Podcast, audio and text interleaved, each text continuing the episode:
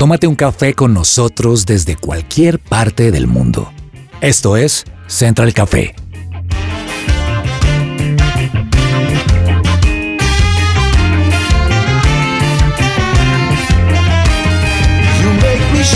Holy Spirit, you make me shake. Hola, ¿qué tal a todos? Bienvenidos una vez más a Central Café. Qué gusto que nos acompañen. Para mí es un placer poder estar con ustedes a esta hora y recibir, además de ustedes, esa buena energía, esa buena vibra, esa bendición de poder compartir un gran programa y una buena charla en una buena compañía. Yo ya me estoy sirviendo a esta hora mi café me encanta además latte, me encanta que ese café delicioso colombiano venga con ese toquecito de leche y sin azúcar. Lo tomo sin azúcar para que me sepa bastante a café. Así de que sírvase usted lo que usted quiera tomar hasta ahora porque hoy tenemos un tema que no se puede perder. Tardes de otoño en Washington, D.C. con Diana Castrillón aquí a mi lado también. O días de otoño.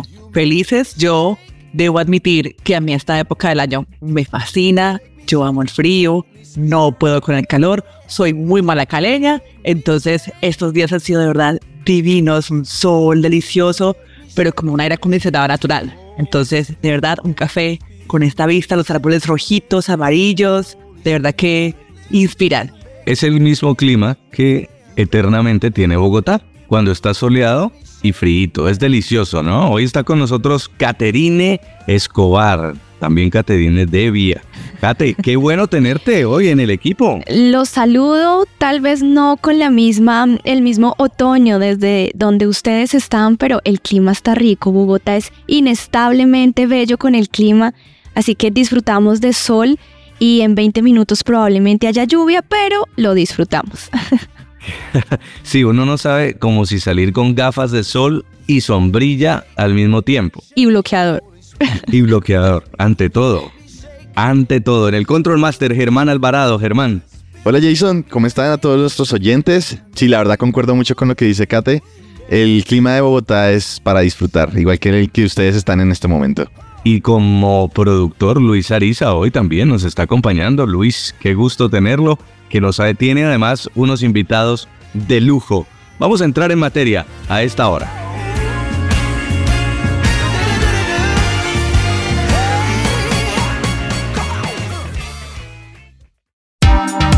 ¿Qué hay para hoy?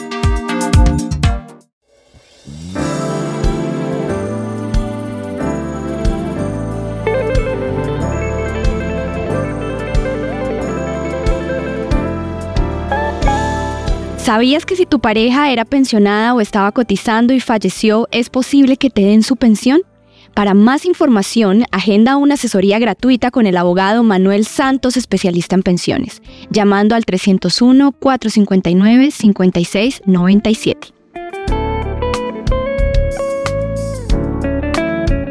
Hoy tenemos una historia que empieza con tragedia, pero termina con esperanza. Entonces, no se asusten, esta historia tiene algo de drama, pero también algo de júbilo. Y quisiera comenzar preguntándoles, ¿qué piensan ustedes cuando viajan en avión? Ese temor que se nos pasa por la cabeza siempre de si va a pasar algo, va a haber un accidente, se va a prender un motor, se va a caer un ala. Ese miedo de no tener el control, de saber que el único que puede tener el control ahí es Dios. Por supuesto el piloto también. Pero en ese afán que nos da, un científico australiano se dio a la tarea de investigar cuál es el asiento más seguro para viajar en un avión y enumeró, según los accidentes aéreos de la historia, cuáles serían las zonas menos riesgosas en caso de sufrir un accidente aéreo. ¿Cuáles creen ustedes? Yo sé. A ver. Justamente, o hace poco, me leí el mismo artículo en el Washington Post. Recuerdo que era la parte trasera, la más segura. La parte media es la media y la peor parte es justamente primera clase. ¿Qué dice Esa que no sobrevive. Me sorprende, me sorprende altamente los datos que acaban de dar porque usualmente uno escoge de la mitad hacia adelante, de la mitad hacia atrás. Eh, en la mayoría no, no suele gustar. Yo te quiero confesar que a mí me da pánico cuando hay turbulencia y empiezo a pensar, no le presté atención a, las, a los instructivos que da la tripulación antes de despegar. Entonces hay turbulencia y digo, y no presté atención, no sé qué, qué voy a hacer si, está, si, este, eh, si esta turbulencia se empeora. Bueno, una buena noticia es que las probabilidades de estar en un accidente aéreo son de una entre 11 millones. Es decir, es más fácil que uno se estrelle en un carro a que, a que tenga un accidente de avión. Eh, por ejemplo, a una persona para que le caiga un rayo, la probabilidad en toda su vida es de una entre 3000. Ahora comparen, una entre 11 millones de un accidente aéreo, es que realmente la probabilidad es muy pequeña. Pero efectivamente... Eh, el miedo persiste. El miedo persiste. Y lo que estuvo revisando este científico, mire, muy interesante. Diana tenía algo de razón. Uno le huye a esas sillas de atrás, a la 42B, pero B de baño, porque está al lado del baño todo el tiempo. A esas uno le huye, pues resulta que esas son las más seguras, o al menos en las que menos gente ha muerto. Las más peligrosas no es primera clase es justamente en toda la mitad del avión, pero los que piden pasillo. Porque, no sé, ahí por ejemplo es donde el accidente se parte por la mitad del avión. ok. Y si usted pide en esa misma mitad, pero al lado de las salidas de emergencia, tiene una probabilidad mayor de sobrevivir porque pues fácilmente puede salir por la salida de emergencia. Pero los que están en pasillo en esa área son los que más mal les ha ido. Y sí, es verdad, un 39% también de las personas que han fallecido están en el área de primera clase y en la primera clase. En la última fila, en la, en la cola, son los que más han sobrevivido. Muy interesante este artículo. Sin embargo, pues no es para que tengamos miedo, es para que miremos qué pasa cuando un ser humano está sometido a situaciones extremas. ¿A qué nos aferramos, Diana, cuando una persona se aferra en la mente a situaciones extremas. Es que hay una capacidad psíquica y física para proteger la vida que no comprendemos y a veces uno se puede imaginar cómo reaccionar, pero nadie sabe hasta que vive ese momento. Lo que sí es cierto, según expertos, es que en esa espera, después de un choque, de un terremoto, de algo disruptivo, cada persona reacciona lo mejor que puede y los expertos aseguran que las características personales de cada persona previas influyen en esa respuesta y en esa adaptación. El shock inicial es lo que llaman, que usted experimenta, pero luego hay un proceso natural de adaptación para asegurar la supervivencia. Y lo más interesante, por ejemplo, en el caso de los mineros chilenos, no sé si se acuerdan, que estaban a 700 metros bajo tierra, es porque ellos nunca perdieron la esperanza de ser rescatados siempre tenían en su corazón la idea de que algo extraordinario era posible y anclarse a eso les permitió sobrevivir. Una historia muy parecida, digna de una película, ocurrió en Colombia, Caterine. Sí, señor Jason. Hace unos meses aquí en Colombia, una avioneta tenía ocho pasajeros, cuatro adultos, cuatro niños. Estamos hablando de niños de la edad de 13, 9, 4 y 11, bueno, 13 años, 9 años, 4 años y 11 meses. Cuatro adultos que fallecen en el accidente, pero sobreviven los cuatro niños y 40 días después los encuentran y están en condiciones aceptables bajo el liderazgo de la niña mayor que se llama Leslie, de 13 años. ¿Por qué sobrevive alguien en la jungla o en la selva colombiana? Nos cuentan que Incluye en este caso y en esta historia que les estamos contando el estado de salud de estos individuos que tienen habilidades y conocimientos innatos de ubicación y de este entorno biodiverso. Incluye también sus habilidades de supervivencia, disponibilidad de recursos, condiciones ambientales y muchos otros factores dentro de esta historia Cuenta Leslie cómo dentro de esta selva colombiana lograron tener acceso a agua potable, alimento y cómo ella en su conocimiento por su crianza y el ambiente en el que se cría, hojas que actuaron como repelente, incluso papel higiénico, generando así técnicas de limpieza. Así que esa es la historia de nuestro programa hoy. Y conmovió al país y a la comunidad internacional. es una historia de un milagro, realmente, porque justamente estaba viendo los datos y es que dicen, según expertos aquí en el National Geographic, que una persona puede sobrevivir tres horas sin refugio en condiciones extremas. Estamos hablando de que estamos en la selva, húmeda, el calor extremo, tres días sin agua y tres semanas sin comida. Esos niños duraron 40 días en condiciones extremas. Y tanto así que todo el país estaba pendiente de cada noticia porque fueron decenas de voluntarios militares e indígenas los que se volcaron a las selvas, las selvas del Caquetá, entre ese departamento y el departamento del Guaviare, que son dos departamentos selváticos en Colombia, a buscar a los menores. La historia termina con un final feliz para los menores y, como les decía, digna de ser contada en una película, ya la empezaron a llevar a la pantalla grande. Hoy vamos a tomarnos un café con el director de la película 40 días perdidos en la selva.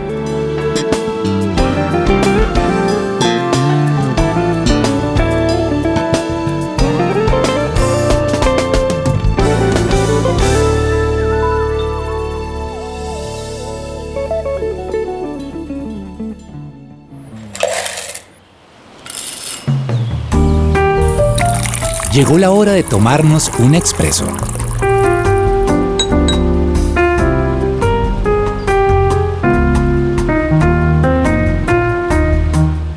Milagro, milagro, milagro, milagro. Así sonó la transmisión de los militares por radio y era la clave de que habían encontrado vivos a los niños. Habían acordado decir milagro por cada niño vivo que encontraran. Y eso resume prácticamente esta historia. La selva entre el Caquetá y el Guaviare albergó en sus entrañas por 40 días a cuatro niños que de una manera inexplicable pudieron sobrevivir tras un accidente de la avioneta donde venían con su madre que falleció por el impacto. Esta historia real ahora es contada bajo la mirada de Gustavo Nieto Roa. Es un cineasta, tiene más de 50 años de experiencia, colombiano, nació en Tunja, en eh, nuestro querido departamento de Boyacá, y ahora está apostando a contar esta historia Made in Colombia. Bienvenido Gustavo, qué gusto tenerlo en Central Café. No, un placer estar aquí con eh, Jason, con uh, Catherine, con Diana, en esta hora del día, con todos los oyentes. No, un gran honor, un privilegio para mí. Muchas gracias. Bueno, Gustavo, esto está muy reciente ¿En cuánto tiempo ustedes alcanzaron a hacer la investigación, montar el guion, tener listas las cámaras, la zona para ir a grabar los actores? ¿Cómo fue este desafío? Mira, este desafío es algo que yo también me, me cuando lo recuerdo me sorprendo. Yo comencé a pensar en hacer la película tan pronto escuché la noticia de que se habían perdido unos niños en el Amazonas. Y uh, entonces llamé a, a Idania Velázquez, que una persona con la que he participado en otros guiones en el pasado de mis películas. Eh, llamé a Laura Fernández, productora, y les dije, mira, tenemos aquí una oportunidad de hacer una película. Y ellas me dijeron, sí, pero ¿qué sabemos? Y yo dije, no, pues lo que está en las noticias, que hay cuatro niños perdidos en el Amazonas. Entonces ellas, eh, bueno, todos tratamos de saber más, de conectarnos con la gente que nos pudiera dar información, especialmente con el ejército, pero nadie nos daba ninguna información. Lo único que sabíamos era lo que decían las noticias de que estaban perdidos y decidimos irnos a la selva, al, al Guaviare, al Caquetá, a averiguar qué era lo que estaba pasando, ¿no? Y allá sí que menos sabían. Los que menos sabían de lo que estaba pasando eran la gente de esas comunidades indígenas a donde fuimos, de donde salieron los niños, etc. Y eh, regresamos a Bogotá esperando noticias, ahí sí como se dice noticias, pendientes de las noticias, y finalmente aparecieron los niños.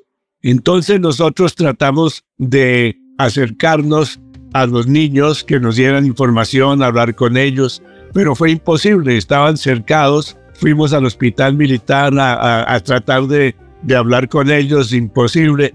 Entonces finalmente decidimos que teníamos que hacer una historia, primero basado en lo que decían las noticias y segundo, inventándonos, haciendo una historia de ficción, imaginando lo que fue estos 40 días en la selva. Y regresamos a la selva y hablamos con las comunidades indígenas de donde ellos salieron y, muchas comunidades indígenas porque las selvas del Guaviare, del Caquetá, del sur de Colombia están muy habitadas. Pareciera que no, pero allá entre esos grandes, grandes matorrales, esas grandes selvas, hay comunidades, algunas viviendo en situaciones muy, muy primitivas, muy precarias, no hablan español, etc. Entonces eh, fuimos, nos comunicamos con ellas, les pedimos que nos orientaran de cómo podría ser posible que los niños sobrevivieran en la selva, nos eh, mostraron cómo ellos efectivamente eh, viven de la selva, ¿no? Porque ese es su hábitat. Entonces, para los niños no era extraño estar en la mitad de la selva, era como estar en su, en su hábitat y nos mostraron las plantas que ellos eh, podían comer, cómo podían realmente sobrevivir. Y en base a todo eso fue que hicimos el guion de la película. Wow. Wow. Hay un componente que no estamos mencionando y me gustaría tomar porque justamente esta zona también es una zona de conflicto armado. Entonces tenemos un primer predador, que son los animales salvajes de esa zona, pero también tenemos un segundo predador, y estamos hablando de una guerrilla o varias guerrillas que manipulan o interactúan en esa zona con los indígenas también.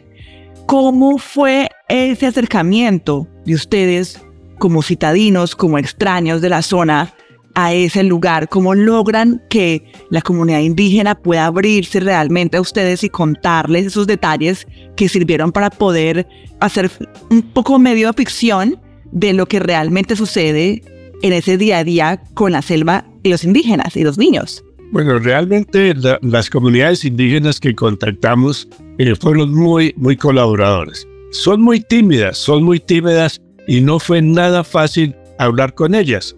Además, ellas tienen unas estructuras que respetan mucho, que son los jefes, los, los altos líderes de las comunidades. Y ni, nadie nos hablaba ni nos determinaba si no teníamos el aval, si no teníamos el permiso del gran jefe. Entonces teníamos que ir donde él y explicarle y convencerlo de que nos colaborara, de que nos ayudara. Y, finalmente todos, no hubo uno que no nos quisiera colaborar y nos dijo, bueno, entren a la comunidad, hablen con la gente, ¿no? Teníamos que escoger unos niños para ah, que hicieran el papel de, de los verdaderos niños y los niños eran muy, muy tímidos, o por un lado eran o muy tímidos o demasiado sonrientes y se reían de todo y se burlaban de nosotros y, no fue los actores, claro, había que escogerlos de ahí. Pero, pero finalmente tuvimos suerte y encontramos los niños que utilizamos en la película.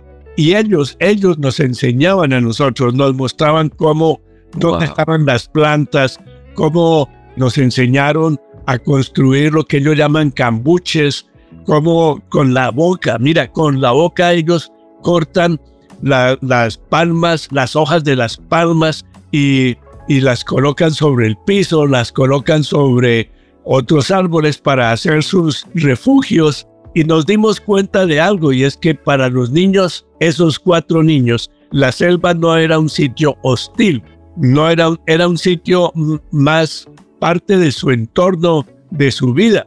Inclusive vimos muchos animales, ¿no? Animales como inclusive un puma, vimos uh, cocodrilos, vimos culebras y muchos pájaros lindos y micos y todo, pero todos ellos respetaban a los niños. Era como si todos estuvieran en su propio territorio, en su propio entorno, y lo que yo esperaba era que íbamos a tener miedo de que los animales nos atacaran, no, no al revés. Eh, se comportaron muy bien, igual que, y Para mí, mira, para mí los niños eran como otros animalitos que estaban ahí en la selva sobreviviendo, ¿no? Ahora, hay una pregunta que tú haces, Diana, de, de que esa zona eh, ha sido habitada por grupos eh, guerrilleros, por grupos paramilitares. Y efectivamente sí encontramos ruinas de campamentos donde hubieron eh, paramilitares o guerrilleros, bueno, alguien, ¿no?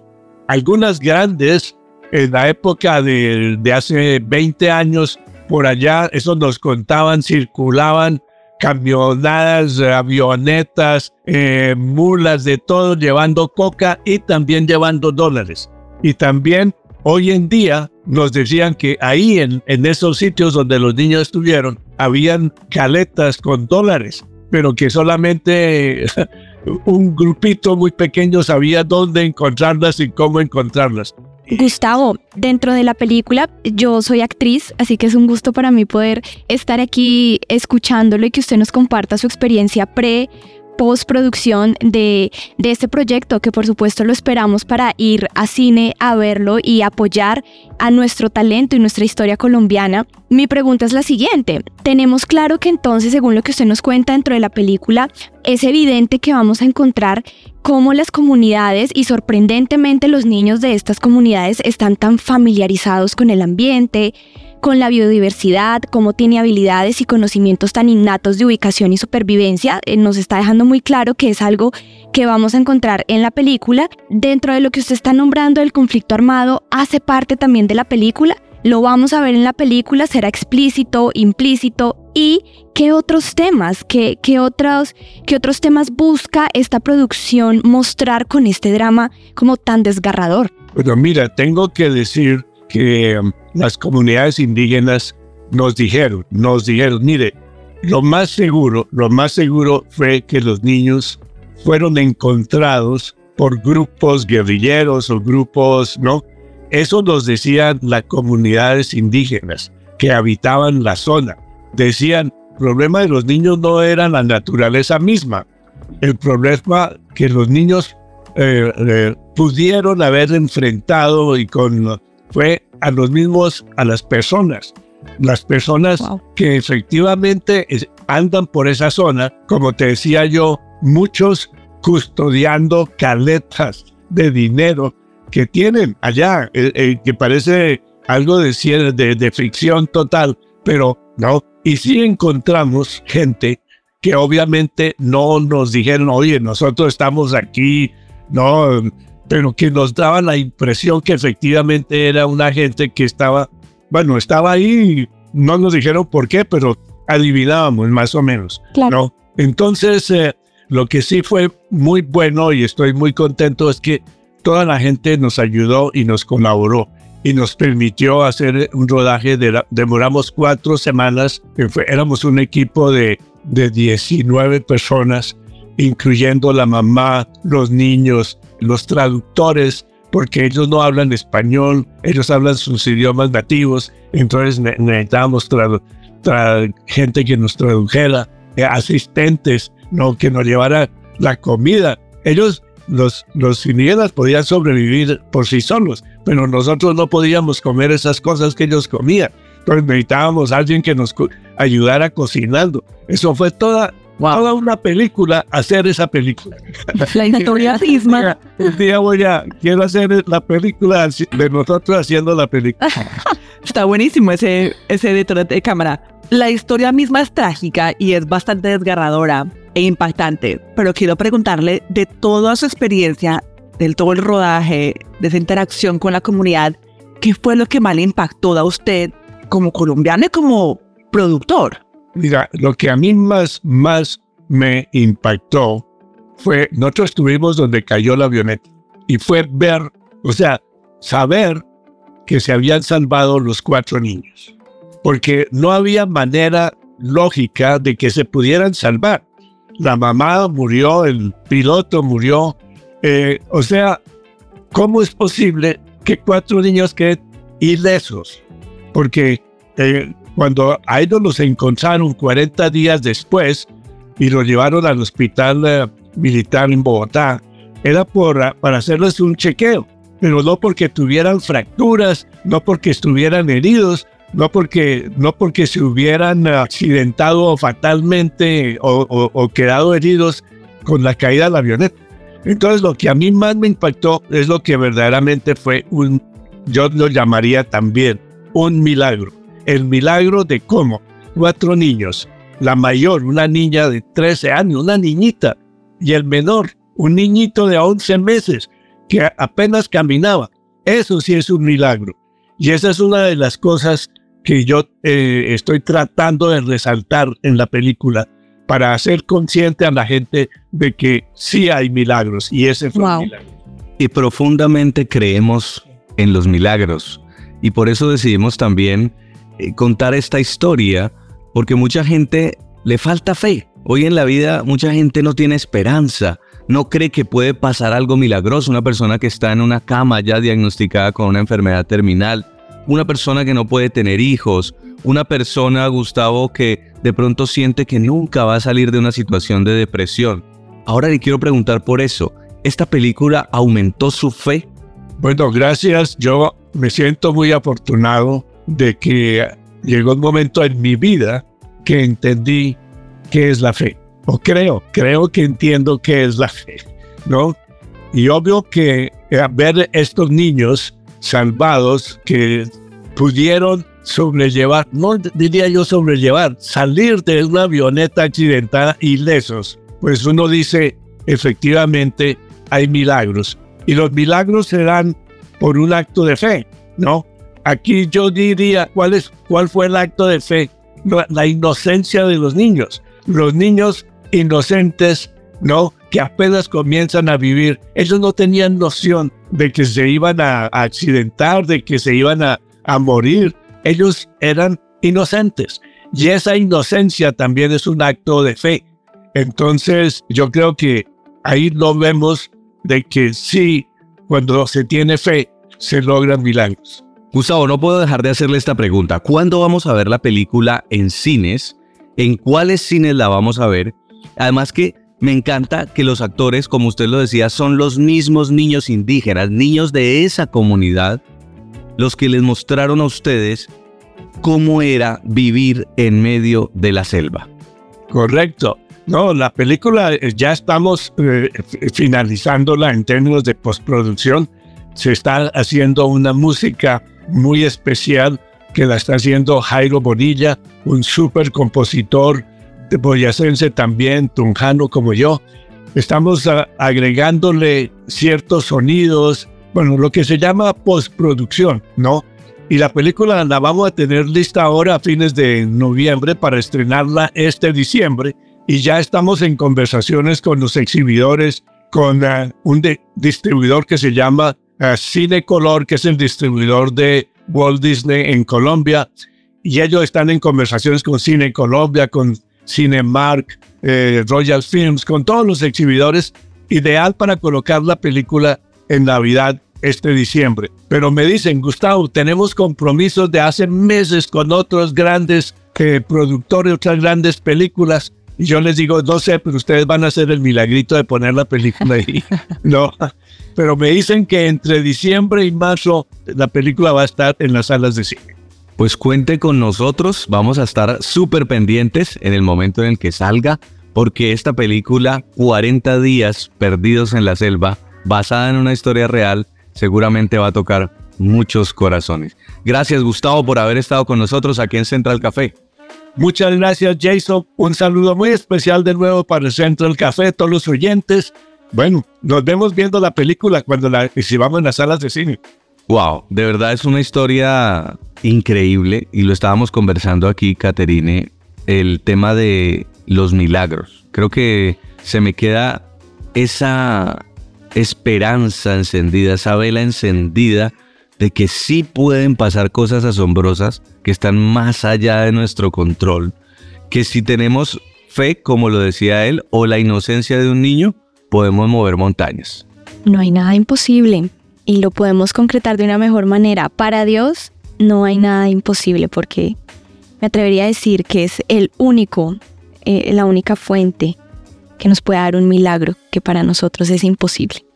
Muy bien, hay que ver la película definitivamente. Y si a ustedes les gustó esta historia, tienen que estar conectados, pendientes para ver cuándo salen cines, porque les cuento, además hay una carrera de Hollywood por contar esta historia de todas las productoras de Los Ángeles y de todo el mundo negociando con los abogados de la familia de esos niños grandes contratos para llevar a la pantalla grande el relato de estos hermanitos que sobrevivieron. Pero ya tenemos una hecha en Colombia por la misma comunidad que los recibió contando esa historia. Entonces, tenemos un adelanto y un adelanto muy bueno, imperdible. Vamos a la pausa y ya volvemos con Central Café descafeinado.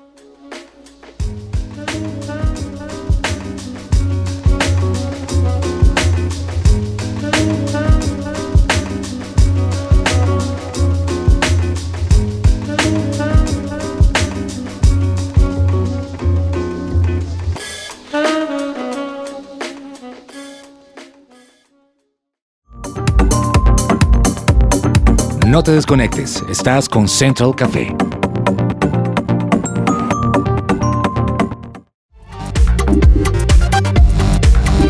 Estás conectado con Central Café.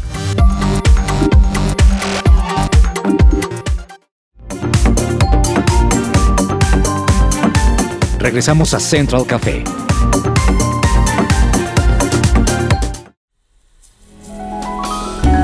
Central Café descafeinado. Kangu llega seguro a casa, llega puntual al aeropuerto o viaja seguro a tu empresa. Ingresa a kangucare.co o escribe al 300-884-0994 en Colombia. 300-884-0994. Muévete con confianza.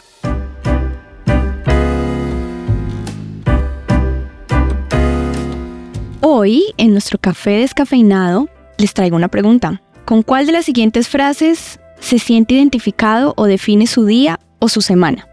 Va la primera. Hoy amanecí como un campo sin vacas. Desganado. Les regalo la segunda.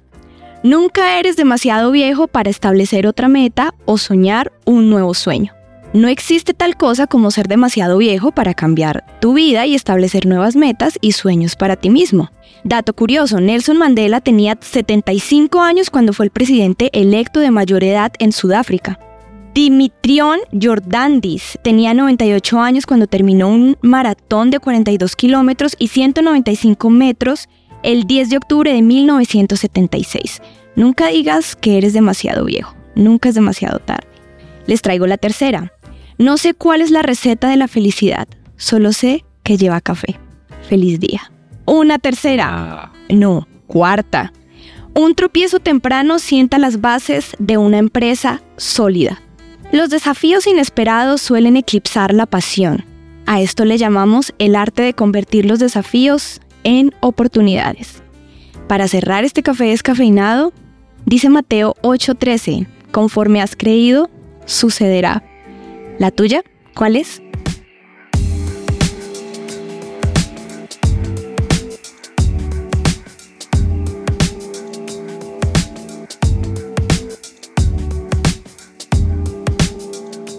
El doctor Carlos Villarreal realiza novedosas terapias de desintoxicación, medicina preventiva y medicina estética. Comunícate ya al 310 244-3844 y agenda tu cita sin ningún costo. Y Caterina decía esta frase, conforme has creído, sucederá. Seguimos hablando de fe, de esa fe que puede producir milagros, una fe que mueve montañas, Diana. Una fe que más escasa. Yo creo que me pongo en situaciones muchísimo menos trágicas que esta y no la logro. Y esto de verdad vuelve y te reactiva ese fuego del corazón para realmente, o ahí es que uno entiende cuando en la Biblia dice que tengamos el corazón como un niño, porque a veces uno le pone tanta adultez a la vida, tanta tragedia y tantas películas y secuelas que pierde esa oportunidad de ser tan optimista, tan ingenuo que realmente pueda suceder eso que uno le parece una ingenuidad. Realmente se salvaron cuatro niños, uno de 11 meses de nacido, a un accidente de una avioneta en medio de la nada por 40 días. Y uno pudiera decir, bueno, qué lástima, sí, falleció la mamá, fallecieron los otros dos adultos, pero hay cosas que pasan por un propósito. Y el contar la noticia de esta forma y no haber dicho que fue un accidente en el que no hubo sobrevivientes, tiene un propósito. Yo creo que esos niños sobrevivieron para contar su milagro, para hacerle creer al mundo, aún siendo indígenas, que existe un Dios que hace milagros, Caterina. De acuerdo, coincido totalmente con ustedes y creo que también es un milagro reconocer que es orgullo ser colombianos. Colombia es el segundo país más biodiverso del mundo, solo superado por Brasil. Así que yo creo que es un milagro también agradecer y sentirnos patriotas, compatriotas de ser colombianos. Es un gran milagro también poder eh, llamarnos y tener el título de colombianos. Y lo que los niños hicieron fue sobrevivir comiendo de esos alimentos, de esas aguas, de esa biodiversidad que usted estaba mencionando, Caterine, porque si no se hubieran encontrado con quebradas, con arroyos, con eh, frutas que habían caído de los árboles, con los mismos animales, pues no hubieran tenido seguramente un rumbo a terminar con vida. Esperamos que les haya gustado el programa de hoy. Si ustedes están a esta hora ya terminando su café, pues salud por eso último que nos queda, ese conchito de café porque seguimos con programación de su presencia radio, pero nos ha encantado que nos acompañen. Si quiere escuchar más de nuestros episodios, de nuestros programas, nos puede encontrar en Spotify, en SoundCloud o en nuestra página web www.supresenciaradio.com. Gracias, Caterine, por haber estado con nosotros. Jason, Diana, un placer, Germancho, haber compartido con ustedes. Gracias por hacer posible Central Café. Y gracias, Diana, también aquí en Washington por habernos acompañado. La felicidad es mía estar acá con ustedes. Hasta la próxima y que Dios los bendiga.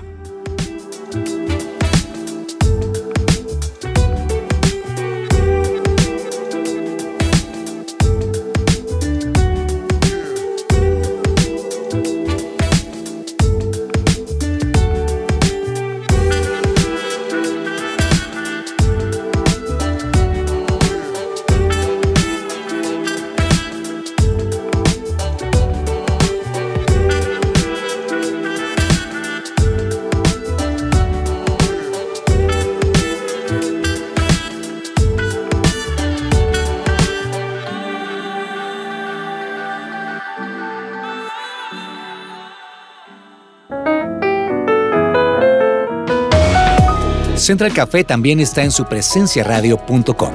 Allí puedes encontrar el listado con todos los programas de Central Café en SoundCloud.